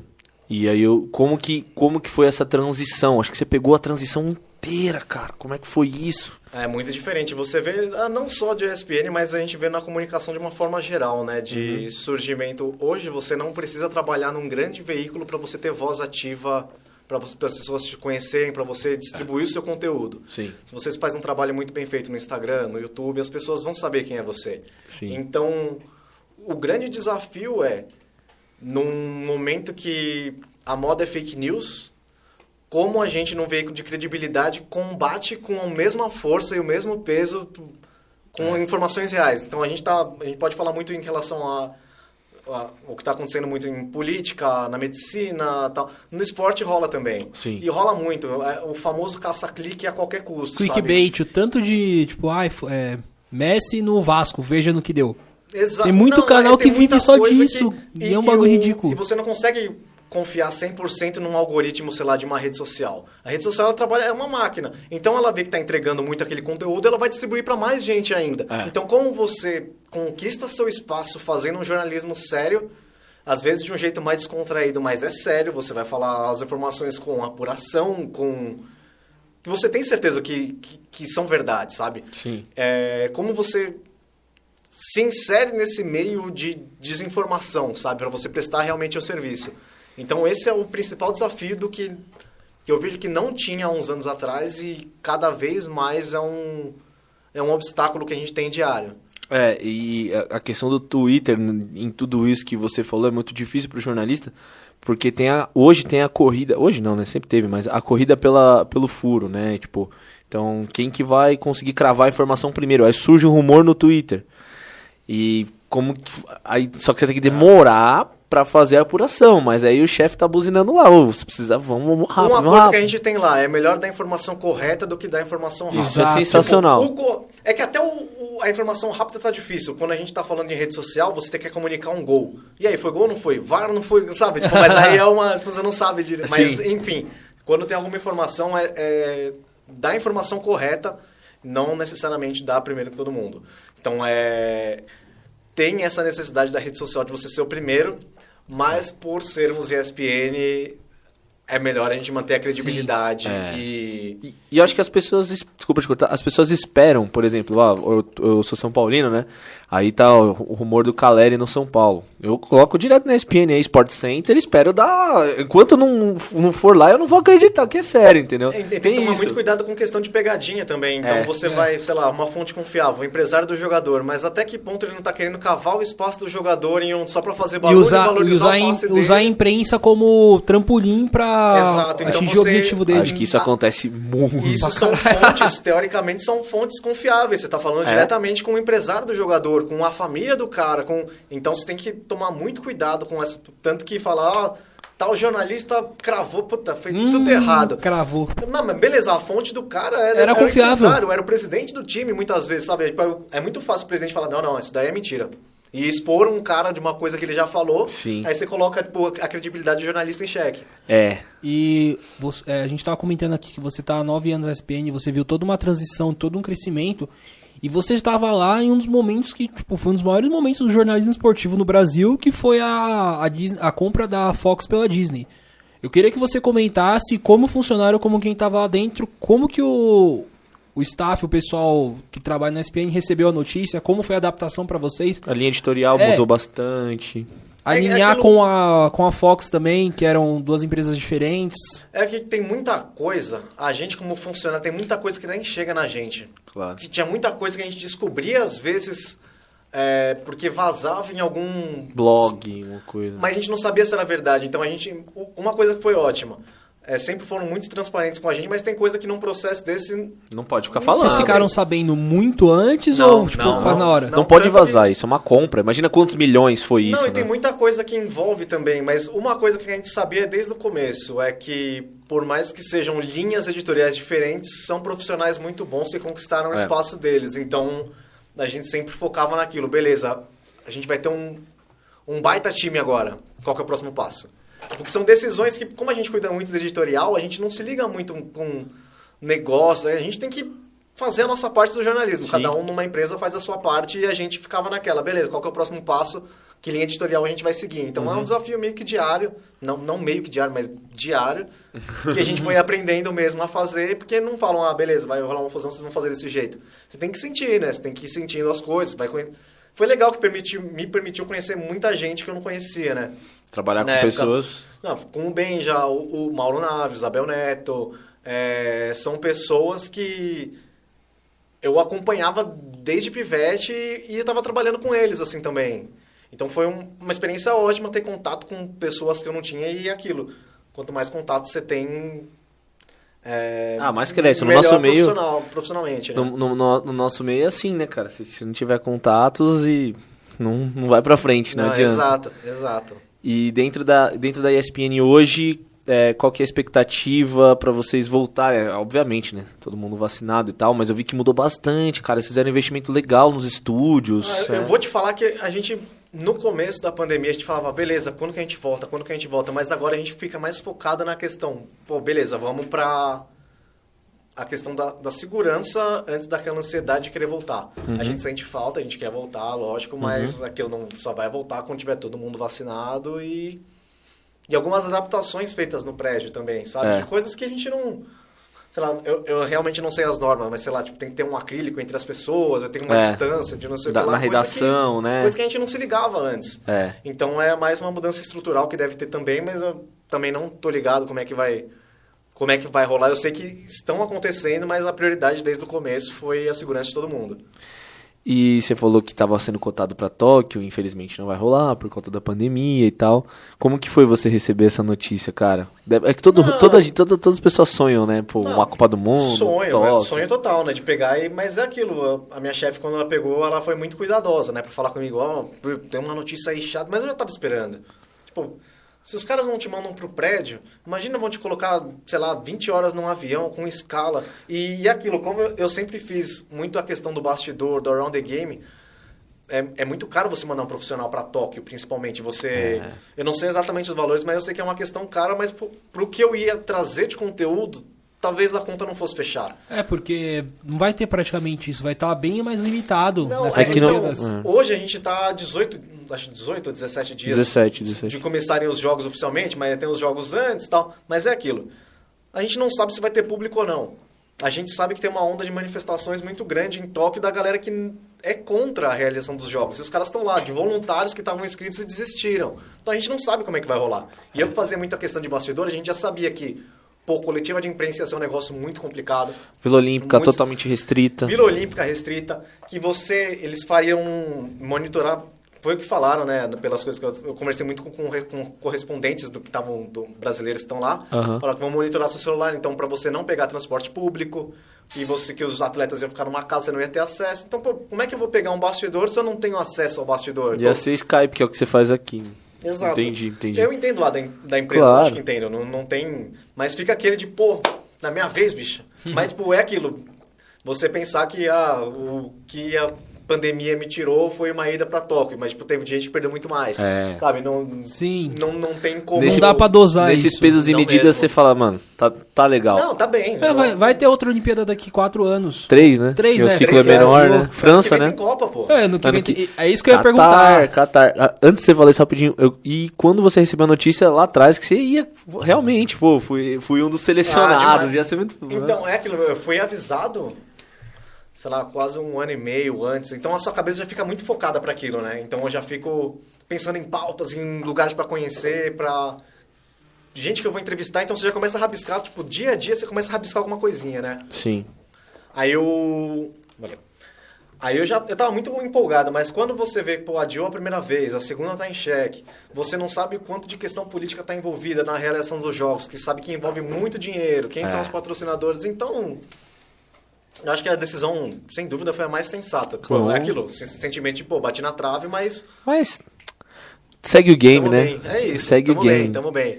E, mano, passou muitas pessoas nesse, nesses nove anos. Eu queria que você citasse ali pelo menos umas três pessoas que te marcaram, pessoas que dentro da, da ESPN aí te, te ensinaram bastante. Ah, muito legal o jeito que eu convivi com, com, com o Rômulo, Rômulo Mendonça, Uhum. pela, pela ascensão dele, né? na- foi justamente uma Olimpíada, os Jogos do Rio, que ele começou narrando vôlei. Muita É. gente já conhecia o cara, mas foi ele que ele entrou em evidência e nessas viagens você se aproxima muito da pessoa, então você vê que aquele cara, aquele doidão que fica gritando no microfone, falando um monte de loucura, você vê que do seu lado ele é um cara tímido, que é um cara mais quieto, na dele, sabe? Então, conhecer a pessoa me marcou bastante. É, o, o Rômulo é, tem um, um negócio. É, é marcante, mas lembra que eu falei naquele primeiro. Aquele bola de prata que ia ter na ESPN, que eu não Lembro. participei. Aham. Mas, pô, eu fui no banheiro aquele dia, aí do meu lado no mictório tava o Ronaldinho Gaúcho. Sabe, tipo. Pô, o bruxo. Inacreditável. E é aquilo, tipo, você tá no mictório, eu. Opa. Opa. Aí você ficava, caralho, Ronaldinho. tipo, nem, nem pediu selfie depois, nem nada, mas tipo, foi. A profissão te permite ter contato com pessoas que outras profissões não têm, sabe? Aham. Então é. Foi um contato ali de dois minutos que a gente dividiu o mesmo espaço, mas tipo, eu conto sempre essa história. Falo, pô, que da hora. Mijei com o Ronaldinho. é, é assim. Mijei do lado do Ronaldinho. E era engraçado que a premiação ela é toda formal, né? Pô, os jogadores de terno. Ele tava com uma camisetona longa, uma boina Óculos escuro. sabe? É, Óculos escuro, ele tá em todos os lugares de óculos escuro. cara, demais, demais. É, é impressionante como ele tá em todos os lugares de óculos escuros. E, mano, ano que vem tem Copa. Eu queria ouvir, tipo, opa, calma. É, mano, tua opinião sobre. Também como torcedor, não só como jornalista, é, qual, como você acha que vai estar o cenário da Copa ano que vem? É, até a chance do Brasil ganhar, etc. E a sua expectativa referente à cobertura jornalística da Copa ano que vem. Porque vai ser o primeiro grande evento totalmente liberado. Esperamos que sim. É, vai Tô- ser um. vai- eu tô torcendo pra isso. é, eu acho que vai ser uma, uma loucura. Vai ser aquilo de um acúmulo de dois anos quase que a galera vai usar pra extravasar. Mas ao mesmo tempo é um país que é cheio de regras, né? Que não. É. E primeira Copa que não vai ser no meio do ano, vai ser em novembro, dezembro, né? Exato. Uma Copa cheia de polêmicas, né? na realidade. Não, então você sabe que pô, vai- o mundo todo vai estar num lugar cheio de restrições. Eu tô curioso pra saber como é que vai ser essa Copa, mas ao mesmo tempo eu sei que vai ser um pouco mais flexível do que o, o dia, a dia, dia a dia normal. Você sabe que vai ter a FanFest, que vão liberar Sim. bebida alcoólica na FanFest. Ah, vai, já tá decidido isso? Praticamente sim, não. não... Então, vai rolar, Vai vai, rolar. rolar. Pelo, em alguns lugares vai ser permitido, mas É, tem pra- muito lugar que não. Só pra galera que tá assistindo, é, em Dubai é proibido você beber em lugares públicos. Na verdade, é proibido beber em qualquer lugar, mas pros turistas eles liberam em lugares, pô, hotel tal. E aí Talvez é isso, isso é um, se você tiver a sua creden- o, É. ingresso do jogo, a credencial, Aí eles é, seja um pouco mais flexível. E É. é. é legal porque, tipo, é um evento que vai mudar toda uma questão cultural, né? Bem Não, rígida. É daquelas Copas que, pô, beleza, quando rola uma Copa na Alemanha, beleza, já conhece a Alemanha. Quando rola uma Copa, tipo, no Brasil, pô, foi legal que foi no quintal de casa, mas tem algumas Copas que marcam muito, tipo, Coreia e Japão, sabe? Foi a Tipo, primeira Copa entender- na Ásia. Ah, Então, isso é demais. A Copa da África do Sul, pô, é, é uma cultura muito legal. Sim. Então a gente vai ver alguma coisa que a gente não tá acostumado a ver, É. sabe? Então eu tenho uma expectativa muito boa. Vai ser um baita de um evento e diferente do que vai acontecer, vai acontecer na Olimpíada desse ano, é que os atletas vão chegar preparados, né? Porque o- no futebol os jogadores não pararam, eles vão continuar jogando. Pô, No, no, na Olimpíada não, muito atleta não conseguiu treinar direito, não conseguiu. Então a gente, a expectativa é muito baixa para quebra de recordes da Olimpíada. Em compensação, pro futebol você vê uma Euro com altíssimo nível rolando agora. Você vê uma Copa América com jogos interessantes também. É. Então você se espera um nível muito bom da Copa Porque do Mundo. ter, os atletas vão ter conseguido manter a frequência de treino vão chegar lá voando. Exato. E outra, o que pode render de pauta, pô, eu lembro que na ESPN em, em 2010, o Mendel fez uma matéria sobre as casas de lata que existiam na África do Sul. Nossa, o Mendel é demais. cara. Ele é muito Mendel é fera, eu sou fãzaço do Mendel. Ah, Mendel, se estiver vendo aí, mano, sou seu fã, O vem Mendel, o aqui. Mendel é demais, Mano, cara. muito fera. Não, e é legal, o próprio Mendel, cara, é um, um cara que eu tinha como inspiração, tenho até hoje, que ele tem uma sensibilidade incrível, né? Com, Muito. Com as pautas dele, o jeito que ele escreve, o texto dele, a sensibilidade de perceber alguma coisa que as outras pessoas não percebem. É bem né? literal, acho que é muito, lit- ele é É. muito literal nessa questão Não, do, é aquilo, aí você fala, pô, na teoria é uma coisa que não funciona, tá ultrapassada, mas o cara faz muito bem aquilo. Uhum. Se o cara faz muito bem, sempre vai ter o espaço. Então todo mundo espera pra ver a matéria do Mendel, que é, é muito legal. É. E o, o, o Mendel é, é realmente fora da curva. E dentro da- de Dubai também tem as questões, né, todas... Primeiro que é, existem indícios aí de que houve corrupção na, na, na escolha, né, Trabalho escravo na construção dos estádios. trabalho escravo. Então, é, isso é, é- vai ser uma- um desafio pra mídia esportiva que for cobrir. Saber como tratar isso da forma certa, é, é, é esses Fora são... possíveis restrições que o governo do Catar vai impor na, na mídia. em relação- é, pra quem lembra das Olimpíadas da China, rolou, ro- é, rolava muito disso. Rolava? Os repórteres não podiam ir pra determinada, determinadas áreas de É, Pequim isso porque é a polícia brecava. Isso é verdade. É um desafio que só vamos descobrir na hora. É, é só estando lá só, e... só estando lá, quem tiver lá que vai reportar e é isso, vai Ma- passar pra gente. Mas é engraçado que o jornalista, tem uma amiga nossa, Thalita, que ela, ela veio aqui, a jornalista também, ela fala, cara, o jornalista ele pode estar em qualquer lugar. Só que, meu, cê- ele ouve o que ninguém ouve, é impressionante, só ele ouve, é o faro jornalístico dele ir lá e tirar... É aquilo, você nunca está só jornalista, É. você é jornalista, então a qualquer momento pode acontecer alguma coisa. Então, Tá de folga ali no Exato. momento de No- trazer... Eu não, não, não tenho problema de esconder o time que eu torço, né? Torço pro É, Palmeiras. essa era a não minha tem, pergunta. Não tem problema, vou pra estádio, vou, pô, gosto pra caramba de ver jogo. Aí eu peguei um gosto louco de ver jogo fora de casa na Libertadores. Gostoso. Você Então- tava no Uruguai, na- no Penharol? Tava, Penharol? tava, Vamos- tava. Foi, tava? O primeiro, foi o primeiro jogo internacional que eu fui tipo, de Você férias. você foi sozinho? Esse foi muito louco, fui sozinho, cara. Você foi, mas você foi de é, é, avião? Cara- Avião, Caravana. avião, Ah. avião. Eu fui de avião, eu peguei dois dias de folga, cheguei no dia do jogo, fiz amigos no avião, tava todo mundo, tinha uns palmeirenses indo na mesma pegada. Uhum. A gente desembarcou, eu só fui com uma mochila, né? Não, não, não foi nem com mala, nem nada. Eu Certo. peguei tipo, um, um hotelzinho bem barato só pra simplesmente passar a noite. Andei com a mochila, a gente desembarcou. Ah, vamos pro Mercadão de Carne lá de Montevideo, vamos. Vamos lá, comemos e começamos a beber. Beber, beber, beber. Tá bom, meu, tamo aí, começou, começa a cerveja nortenha, não sei o que, coisa linda, né? Aí falaram, pô, tem bafômetro na porta. Eu falei, Como assim? É, tem bafômetro. Tem. Aí começa aquele. Você não conhece direito, você fala, putz, será que tem? Aí você para de beber, começa a tomar água. Aí já começa falando, não, não começa. E realmente tinha bafômetro na porta. Tem um bafômetro na, Na porta? do estádio, principalmente pro visitante. Mas é aquilo. Tinha um bafômetro, mas não tinha uma revista. Não tinha a revista do cara, tipo, Oxi. encostar em você pra ver se você tava armado Você com entra, um pedaço de ferro. você entra com uma espada dentro do, do Eu falei, pô, foda-se, tá ligado? Beleza.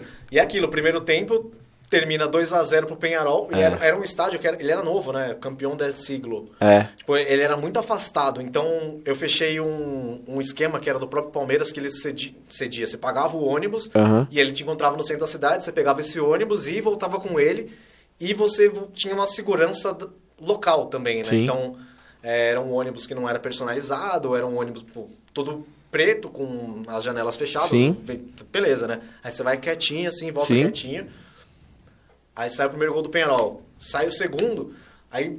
Beleza, aquela festa, é um negócio muito louco. Tipo, se Aham. o time tá perdendo, falei, puta que pariu, vim sair do Brasil pra ver um jogo aqui e tomar uma sapecada. Aham. Aí vira, aí vai no 2x1, 2x2, aí vira o 3x2. No que virou 3x2, é, a torcida do Palmeiras ficou atrás de um gol, a Uhum. organizada do Penharol ficou atrás do outro gol. Lá na. Na Do outro outra lado do ponta. campo. Aí você via que aos 30 minutos do segundo tempo, aquele setor começou a esvaziar. Falou, opa. Ué. Os caras estão indo embora. Aí você come... a torcida que você ouvia do outro lado tava nas suas costas. Aí o, o, o setor de em cima, né? Você tava embaixo, né? tinha, tinha os dois, tinha a parte de baixo e a parte de cima ali também. Aí eu. Aí começou a voar muita coisa, tipo pedra, voa bomba e tal. Eu falei, ah, Os eu cara vou tá subir. aqui. Eu falei, vou subir. Que aí era um setor realmente muito alto. Sim. Pedra não chegava, pilha, muita coisa, né? Aí eu subi, aí eu espiei lá pra baixo. No que eu espiei lá pra baixo, eu falei, vou morrer hoje. Eu vou Aquele morrer. mar de gente. Só amarelo e preto. Não, e polícia chegando e bomba explodindo. Eu falei, É, fodeu. e e os, os, os bastidores, eu vi gente comentando, eu queria que você comentasse, que teve até. Eu vi gente falando que a polícia dava objeto pros caras atacarem torcida do Palmeiras. Porque não era polícia. Era segurança Ah, no- do clube. Ah. Não era diferente do que acontece aqui, que você tem uma polícia envolvida na segurança do jogo. Lá Sim. não tinha. é, Era a segurança do clube, tipo, dane-se a polícia. Cara, eu lembro muito claro de eu ver os caras passando barra de ferro. Tipo, que tinha, Que é isso, cara. tinha um- uma grade, aí tinha mais duas grades móveis É, tinha, assim. é, tinha um, um- um- meio que um negócio no meio, né? Uma Aí zona no meio. Fazer separava. fila, aqueles É. negócios lá. Exato, É, tipo, mesmo. Gradil- grade, gra- gradil de fila. Não, não, tinha, tinha uma grade aqui, eu vi umas imagens, uma grade aqui e tinha um, um setor vazio no meio, que era pra ter esse, E tinha esse essa controle. grade de, é, de- tinha de fila, que, era, que tinha esses ferros no meio, eu vi os caras quebrando e segurança passando. Aí eu falava, aí eu pensava, puta, beleza, vou filmar, vou mandar lá pra ESPN e tal. Mas na hora, eu só. E tava muito frio aquele dia, né? Eu tava. Todas as roupas que eu tinha levado pra viagem eu tava vestindo ali, tava muito gelado. E tanto que os caras vendem café no estádio lá, né? Eu tomei uns 4, 5 cafés, tipo, Pra esquentar. só É. pra esquentar. Aí eu, eu vi aquilo e falei, fudeu. Eu, eu tô num, num país, eu, eu não tava nem com sinal de internet, era tava muito afastado. Tô num país que eu não- acabei de chegar, Aham. num lugar que a segurança teoricamente não tá fazendo, teoricamente não, praticamente não tá fazendo a minha A segurança. tá causando, então a gente subiu e eu falei, subi, vou Morri. ficar aqui. E aí, e aí, pau comeu e falaram que a mancha segurou bem lá, né? Ah, cara, tem muita coisa que eu não vi. Tem muita coisa que eu. Você vê tudo acontecendo muito rápido, sabe? Você vê. Eu lembro que terminou o jogo, rolou o soco do Felipe Melo, foi bem perto que ele deu o tapa na cara do Uruguai. Sim, sim, é. É, foi bem perto da gente. Na hora que deu o soco, foi fudeu. Aí- E os caras já tinham saído, o pau já tava comendo lá fora. Eu falei, ah, beleza. Aí eu peguei, subi, coloquei o. Tava com duas blusas, coloquei os dois capuz, comecei. Eu saí andando pra baixo, com a mão em cima da cabeça, falei, ah, vou pro lugar mais alto, aí todo mundo subiu. Aí nisso a, a polícia do lado de fora conseguiu controlar, mas isso era, sei lá, quatro da manhã. O jogo terminou meia-noite, quatro da manhã, eu Vocês tava ficaram incomunicado. Três horas, quatro horas quatro presos. horas presos. Então, no- pô, era um jogo da Globo, pô. Era o jogo da quarta Eu noite. lembro, Então, é. pô, Kleber Machado falando, minha família assistindo, todo mundo vendo. e, pô, os caras saindo na mão. Eu imagino o desespero da sua família tentando entrar em contato e Na você hora que sem eu cheguei no internet. hotel, que eu conectei no Wi-Fi, o celular tava... Parece, parece celular de famoso, né? Que, que- Não, é exato. Travou. Não, é gente que eu não falava, com gente que eu sabia. com- com- Aí o. Virou horário, eu já. Aí eu mandei pro pessoal da ESPN que tinha, a gente tinha repórter lá, mas o repórter não viu o que eu vi e eu não vi o que o repórter viu. Que a gente tava em posições diferentes, né? Aham. O cara da confusão tava dentro do vestiário também. Sim, tudo. sim, sim. Então. É que teve seguinte- duas confusões. Teve a torcida e teve dentro do campo. O pau comeu com o Felipe Melo, né? Então. São... Dispersou totalmente. Tipo, a treta tava generalizada. Não, é. não, isso foi foi muito louco. Aí eu lembro que consciente eu cheguei no coletivo- hotel- não, eu cheguei no hotel, aí o primeiro programa da ESPN começava às 8 da manhã, os caras falaram, "Mas você consegue entrar ao vivo? Pá, beleza, internet aqui e tal, beleza. Entramos aí, eu já falei, pô, o que ninguém de- tinha visto, É sabe? que era, o- que era o lugar onde você tava, que era a torcida. Era o lugar do torcedor. E a outra vez que eu fui que, que marcou bastante, eu fui no, no Boca e Palmeiras, na Bomboneira. Na Bomboneira, Nossa, 2 a 0 o- Palmeiras. O, o, o jogo o Palmeiras ganhou, no, Aham. naquela mais Libertadores perdeu ali. É, Palmeiras ganhou, fez 1 a 0 fez 2 a 0 e é legal que o Boca chegou a fazer dois gols, mas os dois foram anulados. Então eu, eu senti o que foi a torcida do Boca comemorando um gol, sabe? É, e a, É, a é arquibancada diferente. lá, ela realmente treme, né? Aham. Você, você fica parado, ela, tem vídeo dela batendo. Aham. E você eu senti ali, né? Ela batendo, Balançando. você chacoalhava. Sabe? E Cara, você fica assim na boboneira, né? Tipo, você parece que vai cair, tem uma é sensação de alto. queda, né? Você, você assiste o jogo assim e o acrílico é muito ruim. Tipo, o gol que você tem embaixo de você, o acrílico é todo sujo. Então você não via, tipo, direito que acontecia, Nossa. sabe? Tipo, mas eu sabia que era o gol. Beleza. Aí terminou o... Saiu o segundo gol do Palmeiras, é, você tem... Dali o setor de visitantes, você tem muita visão do, da, da, da numerada, dos camarotes e tal, né? Os caras começaram a imitar macaco. Puta merda. Os caras começaram a fazer gesto, a montar, não sei o que lá. Aí você fica. "Ca- Aí, pô, eu já saquei o seu. Coisa que a TV não mostra, né? Aham. Saquei o celular, já comecei a. Naquela. Como eu já tinha passado o perrengue no Uruguai, eu falei, falou, mano, eu vou carregado Não, eu falei, eu com- vou comprar um pacote de internet que eu sei que Sim. as coisas acontecem aí, eu preciso falar com alguém se der alguma merda. Consegui registrar também. Peguei, filmei, pô, o meu vídeo rodou, sei lá, a América do Sul inteira. Porque eu peguei dali de onde eu tava, consegui mandar, eu mandei, já subi no site da ESPN na hora, foi pra TV, foi em outros lugares, pegaram também. Não deram crédito, inclusive. Oh. Mas é aquilo. É... Quando você vive uma situação que você precisa entrar em ação, você vai entrar em ação. Você sabe, tipo, o- É. o que é uma pauta, o que é um... Que, que pode ser relevante, um assunto que tem que ser debatido, sabe? E a polícia lá na Argentina? A revista não, é de ali foi boa? tranquilo, ali é foi de tranquilo. boa, de boa. Não tinha Ai. bafômetro na porta do estádio. Não, mas, mas é aquilo, né? Era jogo de fase de grupos. Ah, é, não era aquela final. Era, no, no- era, é no, no, no caminito ali de, de Buenos Aires, mas não é uma bocada que nem era lá do Penharol É, o afastado Peñarol é- e tal. Então foi, foi bem tranquilo. Tem alguns, ah, tem alguns estádios na América do Sul que eu tenho vontade de ir, mas ao mesmo tempo a, a Velaneda falam que é muito difícil também, né? O que tem que fazer nesse esquema é, é se programar, sabe? É, eu, fase Conhecer de grupos o é mais seu tranquilo. território. É, fase de grupo é mais tranquilo. Mata-mata é, é puxado. É. Tenho vontade, mas é puxado também pra você comprar, né? Porque, tipo, numa semana vai definir seu adversário, se classifica ou não, é pra comprar Aí o tempo de passagem, comprar é muito curto. ingresso. Quando sai o, o sorteio da fase de grupo, você já sabe, tipo, ah, jogo de volta e tal, você compra ali tranquilo, você consegue pagar tranquilo e tem o ingresso de boa, né? Eu perguntei isso porque conheci pessoas que foram é, Corinthians e Boca 2012 final. É, eu vi uma reportagem também, inclusive, Porque muita gente levava CNH. E CNH não é documento fora do país, tá ligado? É RG. E aí o cara tava com o ingresso comprado com a CNH e não pôde. A polícia barrou, não pôde entrar dentro do, do estádio por causa disso. Nossa, tem muita história muito o louca. cara, daquele imagina, o cara time ficou três dias. O cara ficou três dias, No ônibus. No ônibus, três dias, velho. Ah, dava um jeito de pular, mano. Foda-se. Já tô aqui. Tem um amigo meu, um amigo de infância, corintiano maluco. Ele invadiu o Pacaembu na final da Libertadores, sem ingresso. Como foi isso aí, eu mano? falo com ele que a gente vai fazer um documentário disso daqui, a gente vai fazer um negócio da Mano, hora. tem que trazer ele aqui. Você tá O Chama esse problema é que, cara. ele, é que ele invadiu pelo tobogã, final do tobogã. Nossa. Nossa, afinado tobogã. Ele Que entrou triste. com carregando cabo.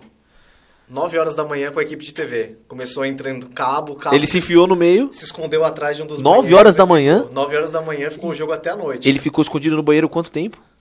É das nove da manhã até Não, não, não, eu não contei. Tipo, até o fim. Mais não, de até o 10 fim do jogo horas. não, até o fim do jogo não, porque ah, ele ficou... Ah, depois ele se, se misturou na multidão já é. o jogo começou, sei lá, às 10 da noite, o cara ficou Mais de 10 horas. 13 horas, tipo, sacado dentro do banheiro ali, tipo, Mas escondido. os caras do, do fio não perceberam que ele não. Ele vestiu a mesma roupa? Não, sabiam, sabiam Ah, que ele, ah. mas ele vestiu a mesma roupa, ele foi com uma Aham. roupa neutra, saiu Aham. carregando cabo, equipamento com os caras e ficou. Nossa, esse cara foi Mas, é, monstro. Ele tem vários outros detalhes e eu falei, pô, isso daí a gente vai fazer Ah, rende um algum filme, dia, na a gente moral. vai fazer isso daí. Um documentário. Dentro do. do que, que aconteceu dentro do banheiro nesse Ela tempo? ficava escondido, que ele escutava cachorro da polícia passando, que tinha assim que nem ele, como ele, mais gente fez isso, né? De ficar escondido, mas muita Aham. gente tava perto, rodou e ele conseguiu ficar ali. Tipo, não estamos incentivando a galera em Não, não, não, pelo amor de Deus, mas que foi da é hora foi. curioso, no mínimo, é. Não, No imagina mínimo os caras, tipo, todos os banheiros assim trancados, outros caras trocando ideia entre as portas. Chegou aqui hoje? Pior que eles falaram Se mesmo. acontecesse isso hoje, hoje em dia, os caras iam fazer live no Grupo, TikTok. não, os caras iam fazer grupo, os caras iam fazer grupo, banheiro, é, banheiro Invasores do Pacaembu. Invasores do Pacaembu. Invasores do Pacaembu. Onde você tá? E os caras tão aqui tirando foto. É, esse é sinistro, né, cara? Eu falei pra ele, um momento a gente vai fazer alguma coisa com isso daí. Acho que às vezes é, essas coisas do, do futebol é- é- são muito mais da hora de ser falado, de ser contado, às vezes, do que o próprio jogo, né? Beleza, o jogo é São legal. coisas que. É o around the game do futebol. Tem muita coisa que acontece que vale mais que o jogo. É, muita coisa, velho. E, mano, agora voltando um pouquinho mais, é, você falou que fez mentor e tal. E você continua jogando handball, né? Você jogou Juca. Joguei Juca, o, que- o que é ruim do handball é que é muito difícil você juntar uma galera pra jogar, né? Pô, você achar uma quadra com a bola, juntar a galera que joga, porque é muito mais fácil você jogar com gente que treina, não sei o que lá, do que você jogar com gente que não tem muita noção. A chance de você se machucar é muito É. maior, de você ter uma lesão e tal. É diferente você juntar uns caras e... ah, Bater uma bola. jogar.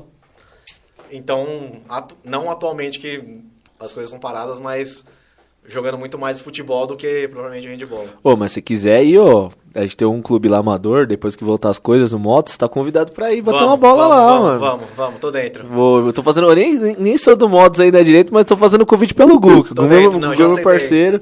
Então fechou, irmão. Já aceitei, já e, aí, aceitei. e aí você jogou o Juca, você tem alguma história legal do Juca pra contar? Que você- O Juca te permite coisas que o handball, o esporte em geral não te permitem, né? É. Tipo, arquibancada lotada. Então você, tipo, quando eu jogava no clube, é, jogo de seleção, essas coisas eram uns pais, eram, tipo, muita galera que você conhecia. Uhum. O Juca não, o Juca você vai entrar, tem a galera que tá torcendo muito A bateria você, tipo, tocando. ganhou, perdeu, os caras vão chegar e vão te abraçar e, e é uma coisa que não existe no esporte que não seja futebol no Brasil. Tipo, no vôlei, no basquete um pouco, mas na in- a intensidade que tem do Juca, a galera é, é muito a- fanática por faculdade. Na época a né? Metô levava mil pessoas, imagina mil pessoas torcendo pra você. Não, então você fazia. Era um ginásio ficava lotado, lotado. E, e era muito legal, porque como eu já jogava, não tinha aquela pressão de jogar com torcida e tal. Então era legal, que no, pô, no meu primeiro ano eu já joguei, joguei legal, a galera já vinha falar com você, pô, o cara não sentiu, e pô, no dia seguinte a faculdade inteira te conhece, cara. Sim, Você é. vai pra balada no mesmo dia da noite, a galera, pô, aquele gol, aquele lance, eu falo, pô, da hora, velho. Foi o que a gente comentou no episódio com o Vebinha. Tipo, a galera que compete fora do esporte universitário e vai e nota a diferença quando vai pro esporte universitário. Eu também competi fora do universitário e dentro do universitário, e, mano, a diferença de torcida é um bagulho surreal, Ó, mano. veio aqui um amigo nosso, o Israel Stroh. Ele é medalhista paralímpico de tênis de mesa. Pô, que da hora. Muito monstro. Tá pra, vai pra Tóquio, ele é o quinto do mundo. E ele veio no nosso podcast e ele falou: não tem campeonato igual o campeonato universitário como um todo. Eu nunca joguei um campeonato assim. Ele jogou na, na esquema de bolsa que eu te falei que a gente conseguiu. Ele era metor, ele fez metor, jogou um tempo. E aí a gente conseguiu trazer ele. E vê- mas no esporte universitário você vê algumas coisas que, que eu desacreditava. tipo, Você tava em Guaxupé? Tava. Então, então você sabe da história do Guaxupé, né? Sei. A história do. Mas- mas é é o eu mano que. Flatulências, é ele mesmo. É, o cara Não. na porta da balada. Não- É. Ah, mano, não foi flatulência. Aquilo já, Foi já um- passou. foi um pouco Mano, a mais, o foi vídeo é a pior coisa que você vai ver na sua vida, irmão. É, é inacreditável. Tipo, o cara, a galera com celular. Onde, onde- esse vídeo tá onde? No YouTube? Tá, tem o churrasco de lixo também que rolou. Nossa, cara. É, foi com o Félix, Félix Foi, e trabalhou é? junto, inclusive. Mas algumas coisas trazendo pro lado do esporte que você não vê. Eu fui, eu fui uma vez só assistir a natação. Que precisou. Sempre tinha alguém que não ia na natação, alguém ia pra completar tal. Aí eu lembro que terminou. Tinha um cara, sei lá, do Mackenzie que era muito bom, pegou, ganhou a prova. Aí, sei lá, o cara da Metrô viu que ganhou, tipo, ele simplesmente saiu da piscina no meio. Ele nem- tipo, ele viu que terminou, falou, ah, já acabou mesmo, ele saiu da piscina e não terminou. Eu falei, Foda-se. "Mano, que, é isso, velho? Tipo, é, tem umas coisas muito loucas. Tem, tem umas coisas do universitário que são bizarras. Não, mano. teve uma. Teve um. Teve um, acho que um jurídicos que tava a equipe da, da São Bernardo nadando. Aí, tipo, parou a. Teve a, tinha as individuais, depois ia ter o revezamento feminino, né? Aham. Aí demorou. A mesária falou assim: ah, prepara a sua equipe pra nadar feminina. Aí eu tá, aí eu olhei pra trás, tava tipo uma mina morta na piscina, tipo assim, tentando se afogar, e as outras três caídas passando mal. Eu Falei, então acho que minha equipe não vai competir, não. E a equipe não veio. Acho que deu tá aqui. WO. É que WO você perde ponto, né? Então, É. tipo, e é uma punição É melhor dar pesada, desistência né? do que Então, WO. É, exatamente, ó. Não tô condição fingir uma lesãozinha. Tá todo mundo ali, mas a galera Não, não a tem mina, condição. a mina na piscina tá assim. E ao mesmo tempo é engraçado porque no caso do rugby, é, o rugby no Brasil ainda tá engatinhando, né? Mas no universitário, pô, a tradição no rugby. Tem algumas faculdades que são e, trazem esse esporte pra dentro, né? Dentro. E, e- e- e é legal isso, pô, porque tem gente que nunca pensou em jogar rugby na vida, por conta do ah, país do futebol, tal, futebol, futebol, Ou futebol. porque nem conhece o que é e rugby. conhece, ah, por exemplo, o handball eu conheci durante a faculdade. Nunca imaginei jogar handball. Não, e a né? galera, tipo, pegar pra assistir num momento que não, sei lá, esportes que a galera talvez só acompanhasse na Olimpíada. É, Sabe? é, da galera é. se envolver, pô, aquele lá é o time de handball, aquele lá é o time de vôlei, é o basquete feminino. Então você vê algumas modalidades que a galera tradicionalmente não fala. E, mano, é, quais são os seus planos agora, né? Como que tá é, essa questão? Qual, qual que, que você pensa pra carreira? Como que tá? O problema é que o momento não, não te permite planejar muita coisa, né? Você não, é, é tudo muito incerto, você não sabe como é que. Sei lá, a. a- você tem seus planos de, beleza, de uma cobertura, de, de fazer alguma coisa diferente, mas ao mesmo tempo você não, não tem muita perspectiva de, de quando as coisas vão acontecer. Sim. Então o que você faz é, o que eu faço é me preparar, é curso online para não sei o que lá, é estudo tal coisa. é- Enfim, tá sempre preparado para quando a oportunidade aparecer, entrar de cabeça. Abraçar ela, né? Exato. Bom, irmão, queria agradecer demais a sua par- participação no nosso podcast. Pô, eu que agradeço o convite, gente. Valeu, mano. Foi, foi legal Espero demais que tenham gostado. ter você aqui. E, mano, quer dar um recado pra alguém? Passar suas redes sociais? Quer rolar sua câmera, mano. Pô, participem no podcast, todo Aê! assiste, manda o link, dá o like. É isso aí, mano. Isso. Esse Valeu. é o recado da... Aí, ó. É bom que o merchan vem de graça, Convidado né? que ajuda a divulgar o Pô, podcast. compartilha, mano, um likezinho, não custa nada, tá de graça, dá um playzinho, ajuda. pô, sabe como a rede social funciona? Quanto mais Exato. curtida, mais gente vai Assistir. ter assistir. acesso. É isso. É isso. Obrigado, irmão. Gratidão demais. Muito sucesso na sua carreira, no seu trabalho. Eu torço muito por você. Bom, sucesso pra vocês, cara. Isso- Baita estrutura Valeu. legal que vocês têm aqui, gostei mesmo. Valeu, Valeu, mano. Você tá convidado também. Quer fazer um podcast aí? Ó, só vim que a gente desenrola, tá? Vambora, vambora. é isso aí, rapaziada. Esse foi mais um Os Estagiários. Obrigado aí pra todo mundo que curtiu, compartilhou. Não esquece de fazer tudo isso que o Kobuti acabou de dizer. E é isso. Tamo junto. Até a próxima. Valeu. Falou.